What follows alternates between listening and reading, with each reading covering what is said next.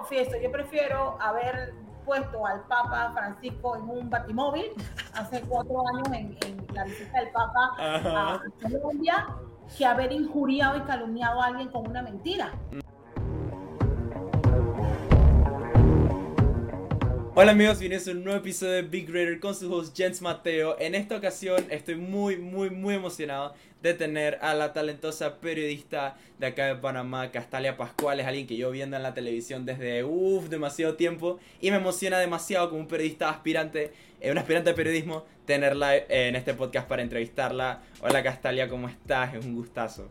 Hola Jess, feliz, gracias por la invitación. La verdad que me, me alegra mucho que gente como tú, joven, se interese en el periodismo y pues tengamos la oportunidad de conversar. Sí, es que es, un, es realmente una hermosa carrera y es algo que he querido hacer desde hace muchísimo tiempo. Eh, tener entrevistas con gente, hablar con ellos de, de, cosas que los apasionan. Y en este caso, em, eh, yo soy la persona, o sea, yo te admiro bastante a ti, especialmente porque es algo, o sea, estás en una posición en la que me gustaría estar en cuanto a, en cuanto a periodismo y eso, pues. Entonces, me gustaría empezar por eh, la primera pregunta que tengo preparada para ti hoy. Y es, ¿quién dirías tú, o más o menos, qué fue lo que te inspiró a convertirte en periodista? Bueno, mira, yo siempre me han hecho esa pregunta y generalmente los periodistas tienen una figura que los inspira, un periodista local o internacional. Pero mira, es que en mi, en mi caso particular fueron las circunstancias que me llevan a estudiar periodismo porque no estaba en mis planes ser periodista. Yo quería ser publicista y de hecho mi bachillerato era contabilidad con especialización en publicidad. Y cuando llego a la Facultad de Comunicación Social de la Universidad de Panamá, por un error de matrícula yo aparezco en la lista de periodistas, de la Escuela de Periodismo y no la de publicidad. Y, y, me puse muy molesta, le dije al decano que como iba a cometer ese error, que me había quedado sin cupo en la Escuela de Publicidad. Y dice, bueno, pero da tu materia y el próximo semestre convalidas las materias y listo. Mm. Pero mira, ya que fueron suficientes un par de semanas, un mes, si acaso, para, para, que, para que las materias me llamaran la atención. Y bueno, corrió el tiempo y nunca me cambié, nunca me, nunca me cambié de escuela y me empezó a gustar el periodismo. Bueno, y aquí estamos. Pero claro, evidentemente eh, uno va aprendiendo de, a lo largo de de, los años, pero sí, llegué a estudiar periodismo por meras circunstancias. O sea, como por accidente. De la, de la, vida, sí. Exactamente, por accidente. Wow, o sea, ¿quién lo diría que una de las, una de las periodistas más reconocidas de nuestro país eh, fue periodista, está, en está aquí básicamente por accidente porque quería ser publicista y sin querer te metieron en la lista de periodismo, pero qué cool, en verdad no es muy común escuchar esas cosas que alguien quiere estudiar algo, pero termina siendo que súper, súper buena en otra cosa que no tenía contemplado. Wow, o sea, de verdad que me, sorprende bastante el hecho de, que... de la vida. Y eso que querías estudiar eh, publicismo en lugar de periodismo o cualquier otra... la verdad que sí, sí eh, por suerte temprano me di cuenta que lo mío era comunicación y siempre fue mi fortaleza comunicarme desde pequeña, en la escuela, en la secundaria. Yo era la que lideraba todos los grupos que organizaba los eventos en la escuela, participaba en concursos de oratoria, estaba en los coros, estaba en grupos juveniles dentro de la iglesia. tenía tenía eh, actividades que me obligaban a comunicarme.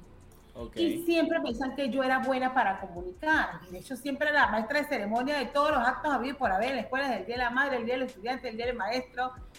Y sí tenía esas fortalezas, pero me gustaba mucho la publicidad, me gustaba mucho la, la, creatividad.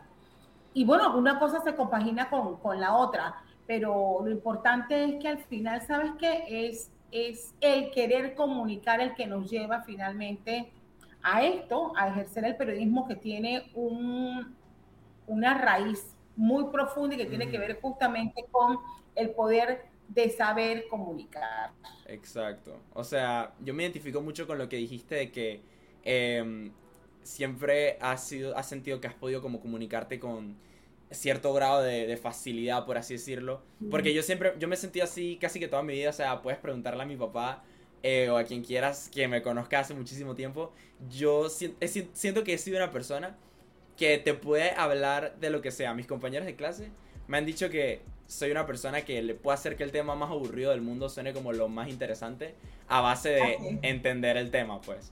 Y entonces eh, me alegra mucho saber que, eh, que tener ese talento, y obviamente trabajo duro, pero tener ese talento eh, te ha llevado hasta este punto, pues. de verdad que... Sí, que hay gente, ¿no? Tú, por ejemplo, evidentemente tienes un talento para, para comunicar, ¿no?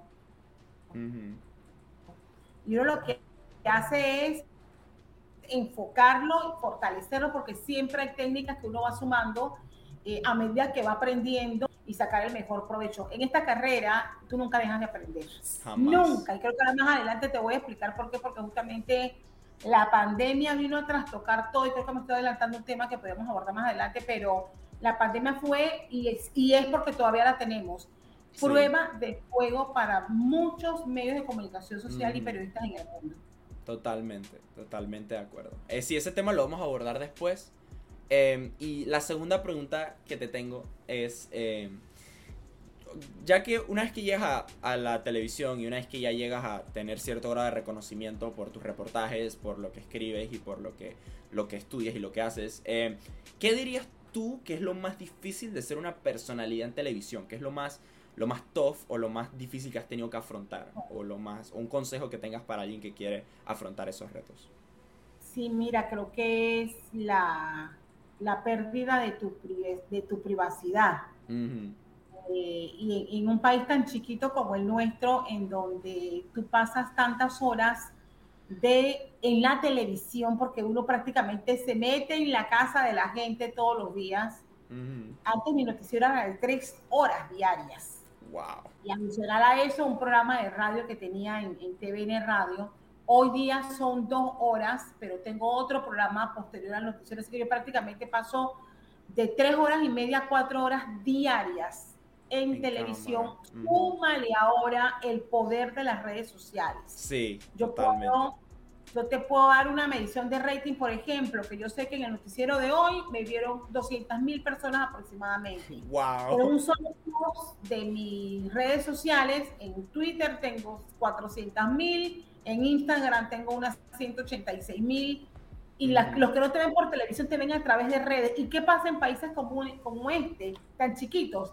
Que esa gente yo me la encuentro haciendo supermercado. Sí, exacto. O esa gente yo me encuentro, me encuentran eh, llevando la ropa a la lavandería porque yo fuera de cámara soy una madre, eh, madre de familia, claro. un hijo adolescente, ama de casa que hago los oficios y hago lo que hace cualquier mujer normal y la gente se queda así como sorprendida.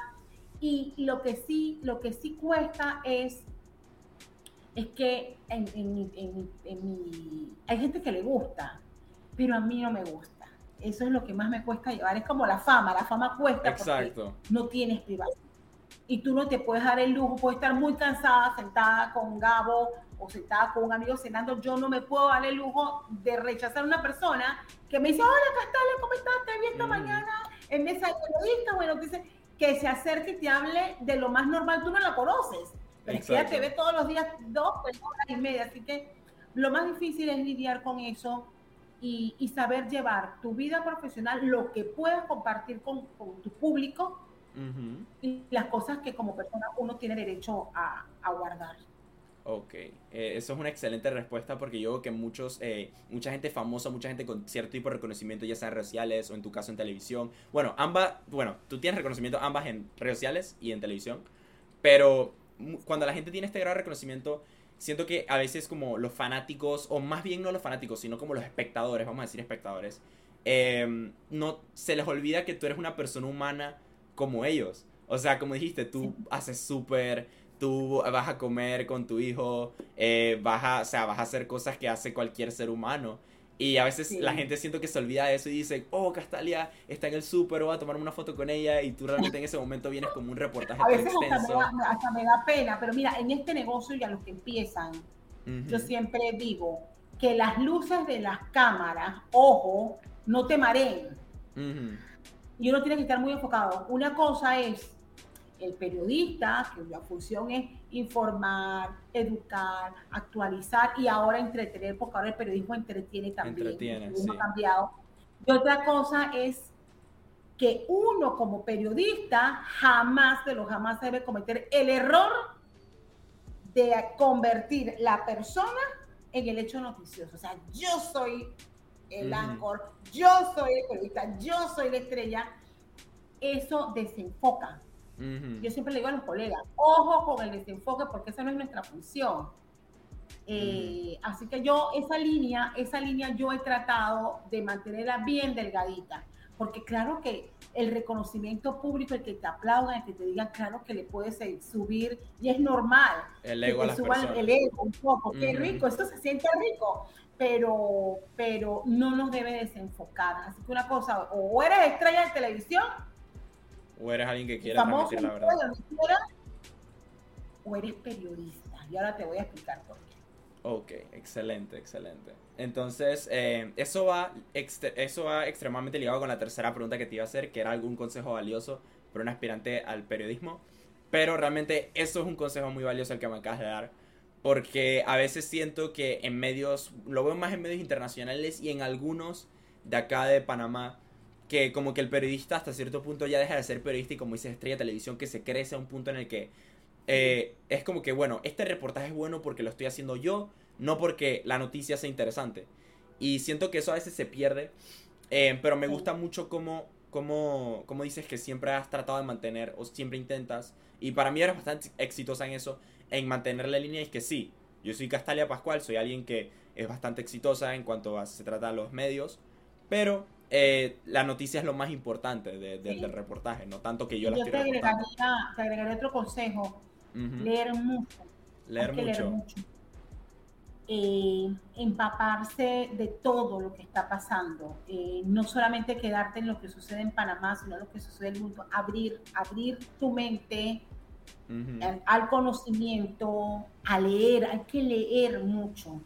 Eh, y ser profundo. El periodismo no puede dejar de ser profundo, no hacer un periodismo superficial que simplemente sean notas de periódico o notas de televisión o radio que simplemente sean para llamar la expectativa, para hacer un titular o marcar un buen rating. No, al final es si eso que yo estoy produciendo como periodista es de interés y es valioso para la gente que recibe esa información.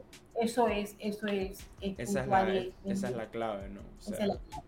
O sea, leer, educarte y siempre eh, ir, a, ir a lo más profundo que puedas ir con el, con el reportaje y la noticia.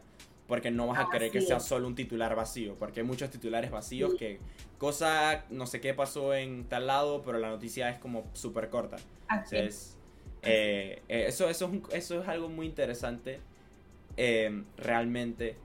Y mira, yo sé que los periodistas tienen, y bueno, en mi caso me va a tocar tener como que un cierto compás, eh, brújula moral, por así decirlo, de siempre intentar brindar la verdad sin importar eh, lo que cueste, ¿no? ¿Qué piensas eh, tú realmente que es tu más grande motivación para siempre intentar brindar la verdad en esos reportajes y en esas, en esos, como, en esos reportajes y en esos noticieros?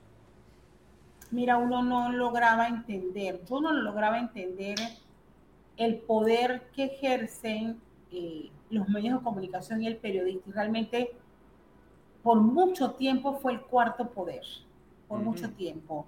Y el periodismo ha evolucionado y creo que lo más importante para mí y lo que me motiva a seguir pegada a la ética, a los principios y a la verdad es que el periodismo hoy día es garantía de defensa de nuestra democracia, de nuestras democracias, de nuestros sistemas institucionales. El periodismo hoy día es el que está dando los campanazos a nivel mundial sobre hacia dónde vamos y hacia dónde debemos corregir. Que enfrentamos retos como la injerencia de poderes económicos y políticos en los medios de comunicación. Sí, sí es cierto. Y el que me diga lo contrario, pues no es cierto. Todos los medios de comunicación estamos sometidos a la injerencia de poder político y poderes económicos. Pero cuando un periodista es vertical, se gana el respeto de la gente con su trabajo apegado a la ética, es capaz de convencer a sus propios directivos que en este momento el enfoque de la noticia es este, aunque vaya en contra de los intereses del grupo que sea. Y creo que al final por ahí debemos ir. Eh, el periodista tiene que entender que hoy día somos una parte fundamental para garantizar nuestros sistemas democráticos. Me encanta esa, me encantó esa respuesta. Eh, me encantó lo bien articulada que fue y me encantó lo que dijiste y es, y, es, y es, tienes toda la razón, o sea, el periodista... Y cuando, y cuando no están de acuerdo, y yo siempre he dicho, y, y, bueno, yo espero que no, no verme en esas circunstancias, nunca. Eh, cuando no estás de acuerdo y tu periodismo es llevado a hacer todo lo contrario con lo que tú te formaste, uno simplemente tiene que dejarlo. Y sabes que hoy está probado que el periodista no depende 100% de un medio convencional. Para eso están todas las herramientas. Las redes sociales hoy en día. Permiten para hacer periodismo independiente. Que cuenta sí, pero vas a hacer periodismo independiente. Exacto. Pero mira, eh, lo más importante de ser periodista es brindar la verdad. O sea, y yo he visto que eh, por ejemplo, es lo que estábamos hablando antes de empezar a, grabar esta, esta conversión, esta entrevista, es que em, los, los eh, medios de comunicación norteamericanos por lo general tienen muchas agendas. Me he dado cuenta que hay los dos grandes, ¿no? Que es como CNN y Fox News, que me he dado cuenta que Fox News es extremadamente republicano y CNN es demócrata. Entonces, obviamente CNN va a tratar de defender a Joe Biden, mientras que Fox News va a tratar de probar que lo que dice Donald Trump es eh, lo correcto en las elecciones pasadas de de 2020. Entonces, eh, realmente el deber de un periodista es eh, siempre tratar de dar la verdad eh, sin importar el costo, porque el periodismo, ok, hay muchas ciencias, hay muchas carreras, pero el periodismo siendo algo tan público y siendo algo que puede consumir el pueblo, es importante que el pueblo esté educado, es importante que el pueblo sepa lo que me están alimentando todas las mañanas y todas las noches es la verdad. Y no es una mentira eh, hecha por unos, por gente en un estudio. Sí, y verdad que no le pertenece a uno, y menos en estos tiempos, porque atrás quedaron los tiempos en que la gente solamente se informaba por los medios tradicionales. Ya no. En este momento el periodismo tradicional está obligado a hacer el trabajo correctamente. Porque cualquier ciudadano en este momento con el poder de las redes sociales hace la competencia. Y no necesita cualquier ciudadano con un celular puede reventar un escándalo mayor de proporciones mayores con una foto o con un documento que suba a las redes sociales y, si el, medio convencional no lo ha publicado porque no le convenía en su momento, ¿qué va a pasar con este medio de comunicación? Pierde confianza de la gente con el tiempo desaparece. Así que estos son los tiempos en que la verdad no se puede ocultar, no se puede tapar. y la reputación es algo, la reputación es algo muy valioso en estos tiempos. La credibilidad. credibilidad es la palabra. Exacto, no se puede perder. Es, importante que la gente cuando se meta a ver, por ejemplo, TVN, sepa que, ok, eh, Canal 2 nos está diciendo la verdad y nos está diciendo lo que tenemos y lo que necesitamos saber. No algo que, que ellos quieren inventar o algo que, que estamos diciendo, porque es, es, como tú dices, las redes sociales le han dado un poder al ciudadano que es tanto como que yo me acuerdo lo de, me acuerdo de, de, eh, no, sé, no sé qué cadena de televisión lo hacía, que los ciudadanos podían reportar, no sé si fue TVN, que los ciudadanos con un hashtag en Twitter o algo así podían reportar como cosas que estaban pasando y ese tipo de cosas. Y ustedes, no sé si era TVN o, o quizás no sé, que podían como... Tenemos varios. Eh, eh, Metcon lo tiene, nosotros también, pero ha surgido un, fenómeno nuevo, que es el periodismo alternativo. Son sobre todo gente joven como tú, que, que, y que a través de plataformas hacen noticieros y hacen investigaciones y son competencia directa de los medios de comunicación. Nosotros tenemos un reto ahorita mismo como medios tradicionales y es no perder la credibilidad, y hacer que la gente, que aunque se entere por redes sociales o por medio alternativo, siempre lo busque, o sea, tenga la duda, ¿será verdad?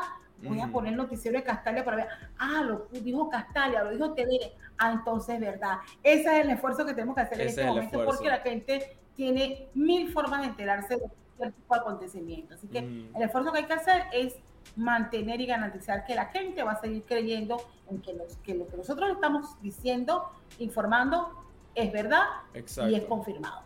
Exacto, porque he visto muchos, muchos periodistas independientes que, como siempre digo, tienen agendas o tienen cierto tipo de, de mentalidad o algún tipo de cosa que no va con, con los demás medios y publican cosas que realmente son bastante opinionadas. Y eso es algo que no quiero... Ah, yo siempre he pensado, el periodismo nunca se debe mezclar con la opinión personal del que está haciendo el reportaje, a menos que sea periodismo deportivo que ya ahí puedes hablar de tu opinión, Bien. pero si es periodismo formal, o sea, periodismo como lo que, lo que hacen ustedes en el noticiero, yo pienso que dar opiniones no es algo que se deba traer a la mesa totalmente, porque al Cuando es final... opinión personal o es tu posición con, con una situación Exacto. específica. Se puede, se permite la opinión del periodista, pero esa opinión del periodista no puede ser sesgada y debe estar basada en datos, En datos, en veracidad, hechos. en veracidad, en datos reales, no en tu opinión, yo inventé esto y porque no me gusta, no me gusta y me opongo, no, eso no funciona así. Ok. Tengo otra pregunta acerca de, de- de lo que es ser un periodista y es, em, yo sé que a lo largo de, de tu carrera, me imagino que has visto buenos periodistas, has visto periodistas que quizás no sean disque tan buenos y has visto periodistas que han sido wow. Para ti, ¿qué es lo que diferencia un buen periodista de un excelente periodista? Mira, hay, hay muy buenos periodistas, pero para mí la excelencia lo hace la ética. Para mí la excelencia lo hace cuando el periodista pone en la balanza todos los elementos y al final termina haciendo lo correcto, lo correcto para él. Hay periodistas excelentes, pero hay periodistas que han destapado escándalos porque alguien le entregó en la puerta de la redacción un sobre porque a alguien le interesa que ese caso de corrupción explote porque beneficia a Mengano. Y puede ser un, per- un periodismo de excelencia, de, de- un buen periodismo, pero no es excelente porque falta la ética. Por eso yo, yo insisto que el apego a la ética y a los principios es lo más importante para llegar a la excelencia. O sea, ser un, ser un periodista que quiere siempre brindar la verdad y ser, ser veraz con las cosas que dices y tener buenas intenciones con los reportajes, no, no como que, bueno, hay corrupción, así que, bueno, si me pagas voy a reportar esto o lo voy a tratar de, voy a tratar O de... si me pagan no lo saco, uno para otro lado. Eh, sí. Sí, hay, hay muchos La casos de ética, corrupción en el periodismo. La ética hace la excelencia.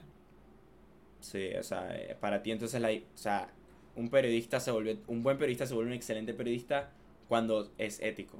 Ok, esa, Así esa es. una respuesta muy, muy No se interesante. olvida jamás de ese principio. Excelente. Y cuando un periodista, em, cuando un periodista comete ciertos tipos de errores, o por ejemplo digo, nadie es perfecto, o sea, yo voy a cometer los míos, todos hemos cometido. ¿Cuál tú consideras que al estar en el, disculpa, al estar en el ojo público por tanto tiempo, seguro debes tener una respuesta interesante a esto, ¿cómo es la mejor manera que tú dirías de lidiar con las críticas que uno usualmente recibe al estar en cámara por cuatro horas diarias? Uno recibe críticas todos los días. Todos los días, todos los desde días. las más, desde las más, desde las más sensatas eh, hasta las más duras tóxicas. Sí, definitivamente. Eso entonces, eso es inevitable, es inevitable, pero el periodista tiene que tener la capacidad de aceptar cuando se equivoca. Ujú. Y el periodista tiene que tener la, la, la interesa de saber que, si se cometió un error lo tiene que enmendar inmediatamente. Eh, por eso siempre uno parte de la premisa de que, hay que de, de una historia tú tienes que tener todas las partes, todas las versiones y no quedarte con una, porque allá ahí estamos fallando ahí va, y ahí va a partir eh, lo, que, lo que la gente reclama y que el derecho a réplica, el derecho a réplica. Mire, nosotros todos los días hacemos la versión de buscar la versión de la parte contraria, porque si no vas a tener las, las entradas de los medios de comunicación repleta de gente pidiendo el derecho a réplica porque no hicimos nuestro trabajo. El periodismo parte de la premisa de que tú tienes que tener todas las partes de una historia. Entonces, eh, uno tiene que aprender a enmendar los errores y a tiempo, y a tiempo. Y nada, uno aprende de los errores. En mi caso. Yo he cometido muchos errores, muchos errores, por suerte no éticos, eh, eh, pero sí he cometido errores técnicos, he cometido errores de haberme equivocado de palabra, sí, he cometido, he cometido sí, y, yo creo, yo creo que metidas de pata al aire cuando tú estás, son cosas técnicas.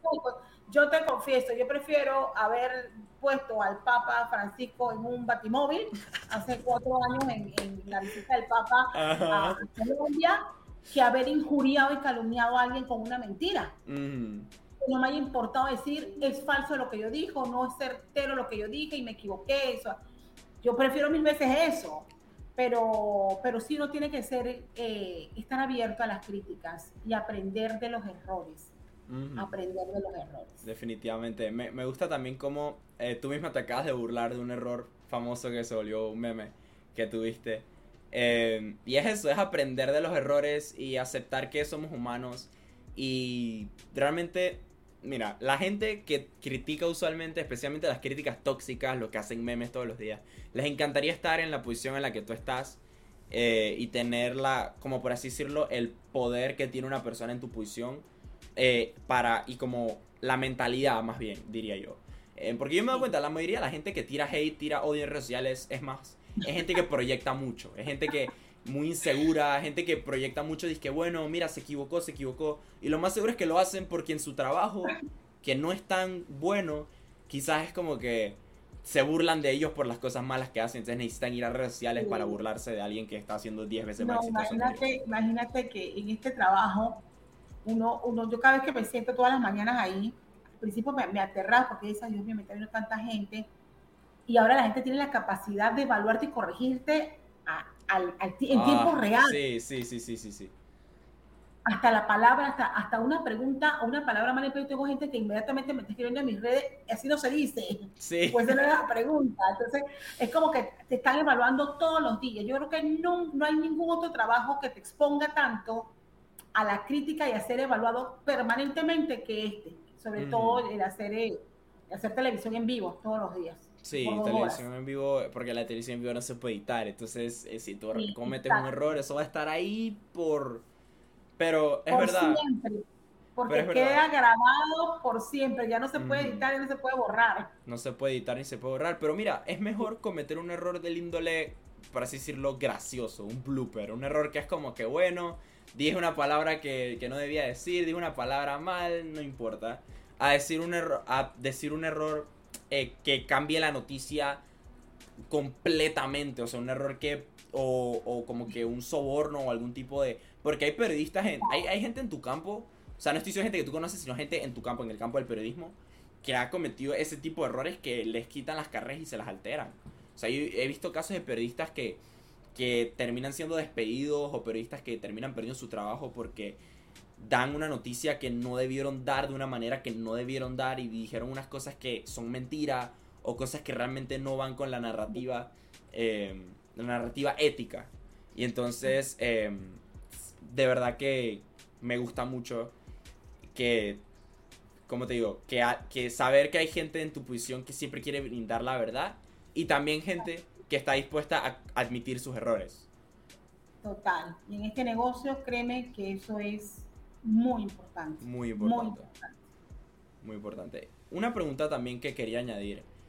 Tú sabes que el año, el 2020, fue un año muy, muy difícil. Y digo, 2021 también, pero 2020 para mí ha sido el año más difícil de los últimos años en cuanto a, en cuanto a vida. O sea, eh, todo, lo que está, todo lo que empezó a pasar con el COVID, seguimos en pandemia, pero ya no es tan fuerte como antes, a pesar de que los números suben y bajan. Pero sí te quiero preguntar algo. Yo me di cuenta, y déjame contarte una historia antes de hacerte la pregunta. Em, cuando, cuando empezó la pandemia, yo estaba seguro que yo quería ser comunicador. Podrías decir que sí. Yo más o menos quería ser comunicador. Estaba en bachiller de, letras. Humanidades le decimos nosotros en el Fermi. Eh, un bachiller que me va a dar las herramientas para estudiar periodismo pero no estabas mil por ciento seguro en el punto de que yo no me veo haciendo otra cosa por el resto de mi vida.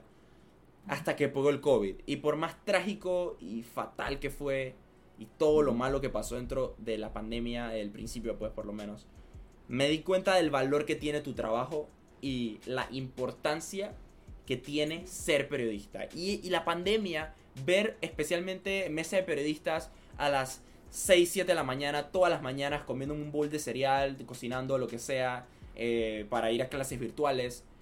Todas esas cosas que yo escuchaba que ustedes hablaban, porque ustedes hablan del estado de, el estado del, del, gobierno ahorita mismo, eh, con todo lo, en ese tiempo con lo de la pandemia, cómo hacía el presidente Cortizo para lidiar con todo eso. Ustedes hablan de, tocaron muchísimos temas, ¿no? Y esa, es, esas conversiones que ustedes tuvieron, porque Mesa de Periodista es básicamente un podcast, pero muchísimo más formal. Esa, esas conversiones que ustedes tuvieron me convencieron de que eso es lo que yo quiero hacer por el resto de mi vida. Porque es algo que yo siento que el pueblo necesita. Y es gente que. Porque si bien no somos doctores, no somos gente que está arriesgando nuestra vida literalmente. Bueno, algunos sí, periodistas de guerra, claro que sí, pero no estamos arriesgando nuestra vida en un quirófano. O, no, o sea, no estamos eh, arriesgando nuestra vida contra una pandemia eh, directamente, pues lo que quiero decir. Pero tu trabajo lo empecé a valorar muchísimo más cuando cayó la pandemia porque me di cuenta de la importancia del periodismo. Dicho todo esto, ¿cómo fue para ti? Porque yo te lo digo un punto de espectador. ¿Cómo fue para ti todo lo que pasó con el COVID en 2020 y bueno, 2021 también? ¿Cómo fue para ti lidiar con todo, con todo esto y con todas las nuevas normas de distanciamiento, usar mascarillas en la cabina y ese tipo de cosas?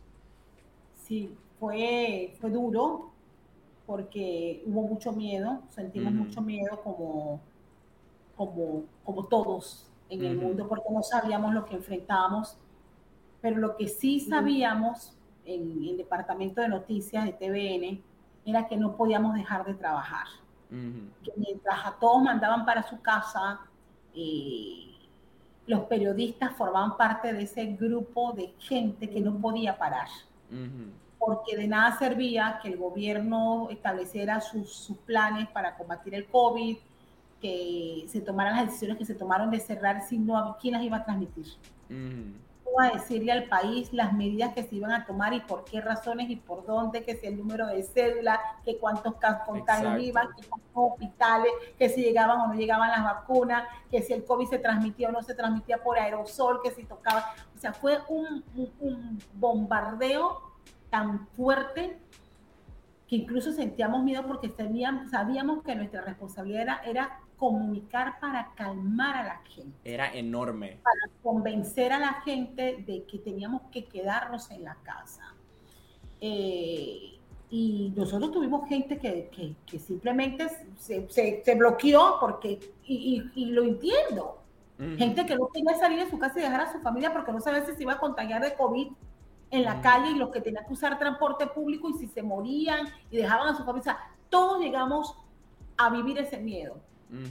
Pero aprender los términos, a estudiar, a Eso fue un estudio, me imagino, demasiado extenso. Aprender a valorar eh, las fuentes que nunca nosotros consultamos.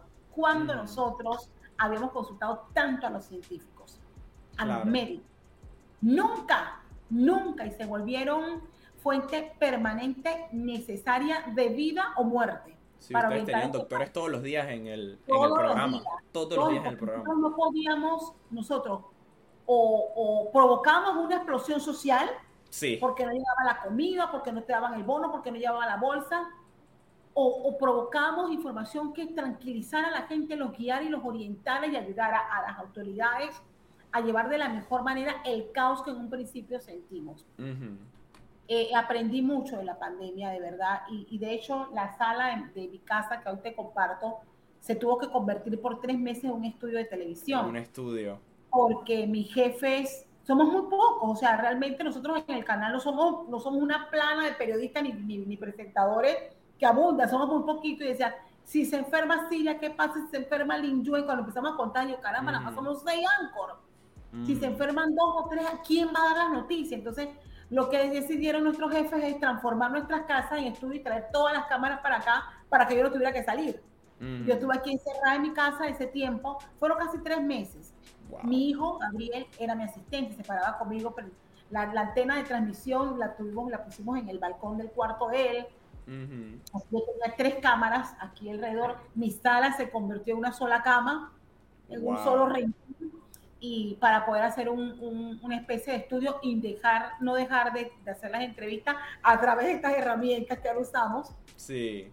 llegaron para quedarse. Sí. Y, y la verdad que, que dolió también ver a muchos colegas que se enfermaron y murieron. Wow. Compañeros periodistas, camarógrafos, otros que han quedado con secuela, porque nosotros nunca dejamos de trabajar. Es verdad. Y, yo la verdad que, te agradezco la pregunta y aprovecho para, para reconocer todo el esfuerzo de entrega que han hecho los periodistas en el mundo. En el mundo, exacto. En el mundo entero para, para ayudarnos a entender cómo venía y, y, hacia dónde vamos a ir. Así que ha sido una gran experiencia. Sentí mucho miedo, pero estoy agradecida con la vida de haberme permitido vivir esta etapa y decir, Dios mío, estamos en una pandemia, me va a tocar, me va a tocar dirigir mi noticiero en, en, en, la pandemia más fuerte que hemos sufrido en los últimos, en los últimos años.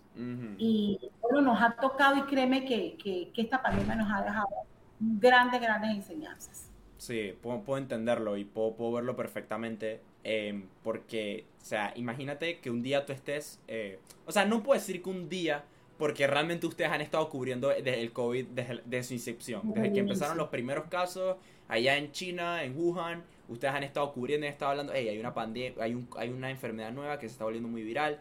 Eh, al principio era objeto de burla hasta que la cosa llegó para acá y se volvió muy serio. Pero imagínate que de un día, básicamente de una semana para la otra, ya no puedes salir. Eh, tu, tu, tu casa tiene que ser convertida en un estudio tienes que aprenderte demasiados nuevos términos, tienes que... Porque tú recibes la información primero que, que, yo incluso, o sea, tú recibes, o sea, ustedes, no solo tú, pues, pero ustedes, eh, como dijiste, Siria, Lim Yuen, todos ustedes recibieron... Nosotros recibimos primero. Información no, primero. Lo importante era, por ejemplo, recibir, estar así a las 6 de la tarde, esperando el informe que enviara el gobierno de cuántos muertos iban sí, eso, tuvo que haber sido muy difícil todos los días tener que, recibir esas noticias. Y cuando los contagios empezaron a disparar, decía, Dios mío, ¿esto cuándo va a terminar? Cuando llegamos a los 30 mil casos en un día. Wow, no, eso fue una locura. Tuvimos 50 muertos por COVID en un día. En un solo día. Yo decía, Dios mío, ¿esto cuándo va a parar? ¿No? Y, y al fin, cuídate, cuídate, cuídate. Al final, bueno, dos años después caí por COVID conmigo, con el Omicron pero aquí estamos. Yo creo que era inevitable ya. Mira que justamente hoy que estamos grabando este especial, este, esta entrevista, nos, nos, notificaron de la muerte de un compañero de TVN. Ah, que en paz descanse. Eh, que estuvo batallando y no pudo. Y miren qué, en qué etapa estamos del COVID, con 3 millones de panameños vacunados con sus dos dosis, todavía está muriendo gente. Todavía está muriendo gente, sí, es algo muy serio. Sí, Exacto. Sí, o sea, es que esto no es, no es motivo de, burla ni es motivo de... Porque hay mucha gente que dice, ah, eso es mental o ah, que no sé qué. Porque es mucha gente ignorante realmente, que no saben la realidad de la situación.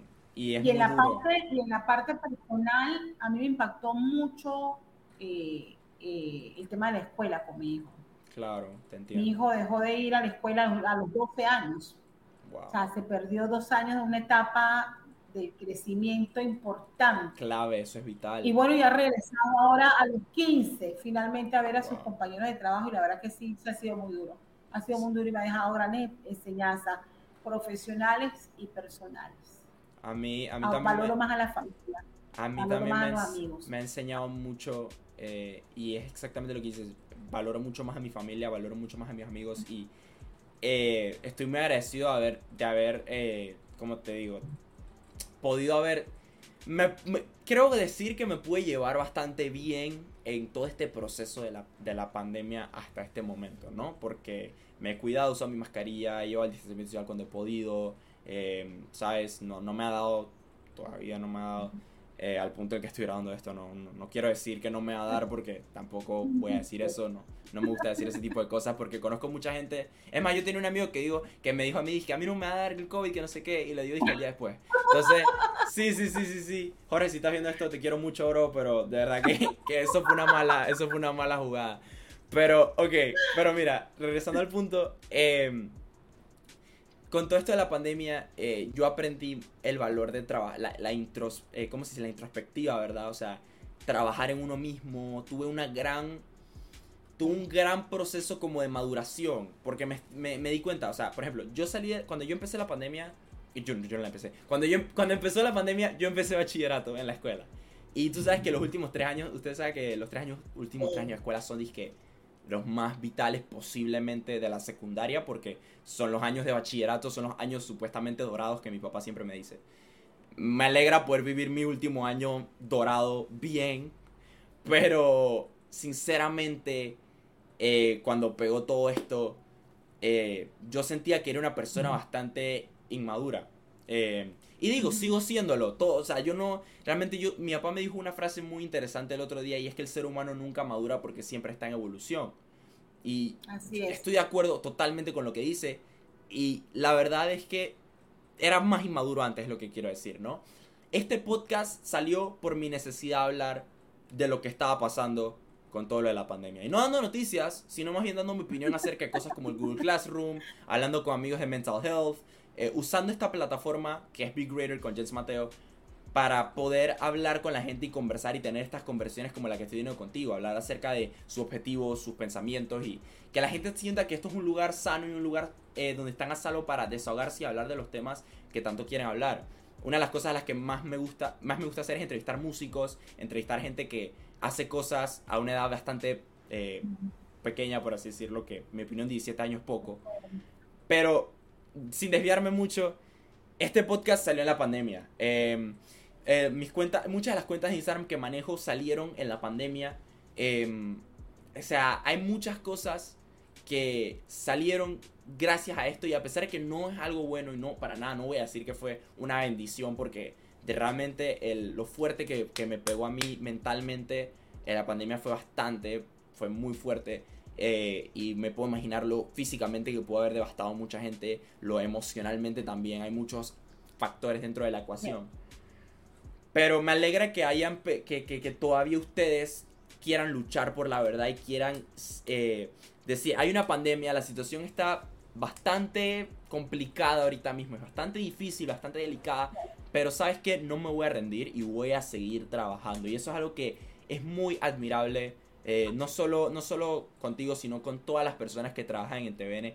O sea, o sea y no solo TVN, también Metcon, ¿no? Pero como tú trabajas en TVN, em, en TVN, o sea, hasta el camarógrafo, los, o sea, los camarógrafos, los productores, los escritores, eh, o no los escritores, pero me imagino que ustedes tienen gente que hace como los, los teleprompters y ese tipo de cosas, ¿no? sí, eh, los redactores. Los redactores es lo que estoy buscando, directores, ese tipo de cosas. Eh, de verdad que la cantidad de trabajo que ellos tuvieron que haber puesto es inimaginable. Me imagino la cantidad de noches que tú no te quedaste sin dormir porque te quedaste sin dormir porque tenías que redactar, tenías que escribir, tenías que estudiar y tenías que prepararte para el día siguiente. Entonces, de verdad que Castalia no tienes idea lo mucho que yo aprecio eh, tu tiempo, lo mucho que aprecio tu posición y, tu profesión. Y, realmente podría decirse que tú eres uno de los factores que hizo que yo quisiera eh, trabajar de periodista en el futuro. Y es lo que es la ah, carrera que en la universidad. Así que sí se podría decir que tú uno de los factores más importantes. Se me alegra mucho. Sí, porque e, es muy importante, es muy importante tener gente a la que tú puedes decir que, bueno, esta persona está en una posición en la que a mí me gustaría estar algún día y hay que aprender de los que, de los que están ahí. O sea, a mí siempre me han dicho, búscate mentores, búscate gente que, que esté, o sea, que esté en medios, pues, porque si lo que tú quieras hacer es medios, enfócate en gente que esté en medios. Por ejemplo, eh, mi mentor, ahorita mismo mi mentor es alguien que yo siempre voy a tener respeto por, es Juan Carlos Tapia Rosas, que es el de lo mejor boxeo. Él eh, de verdad ha cambiado mi vida porque es mi mentor y es alguien que me ha ayudado cada paso del camino. Yo llevo trabajando con él de 2019, yo trabajo con lo mejor boxeo de 2019 y es algo que me enorgullece demasiado eh, poder decir que tengo gente así en mi vida, mentores. Y realmente tú eres una persona también a la que admiro muchísimo en ese aspecto de periodismo y en, en que siempre trabajas y siempre estás tratando de brindar la verdad. Y eso es algo que aprecio muchísimo, Castalia, ¿verdad? No, me alegro. No, para mí es un honor, de verdad, que, que me brindes este espacio para compartirlo con, contigo y todos tus seguidores. Y no, para mí es un orgullo es saber que, que te sirvió de inspiración. Y bueno, yo te insto a que sigas, a que sigas y bienvenido a este maravilloso mundo del periodismo. Muchas gracias. Eh, que, que, se llegue a, se lleve la sangre, se siente aquí porque se siente aquí. Si no lo sientes aquí, no, y todo pasión, todo pasión. Pero, pero de verdad qué bueno, qué bueno que gente se interese por hacer periodismo y sobre todo buen periodismo y que esté bien enfocado en lo que quiera hacer. Sí, y espero también que cuando entre a la universidad me, me, me metan en la clase que es porque de verdad me gustaría sí ser periodista. No me gustaría que me metieran en. No, me gustaría que me metieran en otra clase. Em, pero, pero sí, de verdad, Castalia, muchas gracias por tu tiempo. De verdad que no tienes idea lo mucho que lo valoro. Muchas gracias por tomarte el tiempo de tu día para hablar conmigo y tener esta conversación. Em, así que sí, este ha sido Jens Mateo con Castalia Pascual. Esto ha sido Big Greater con Jens Mateo. Y nos vemos en la próxima.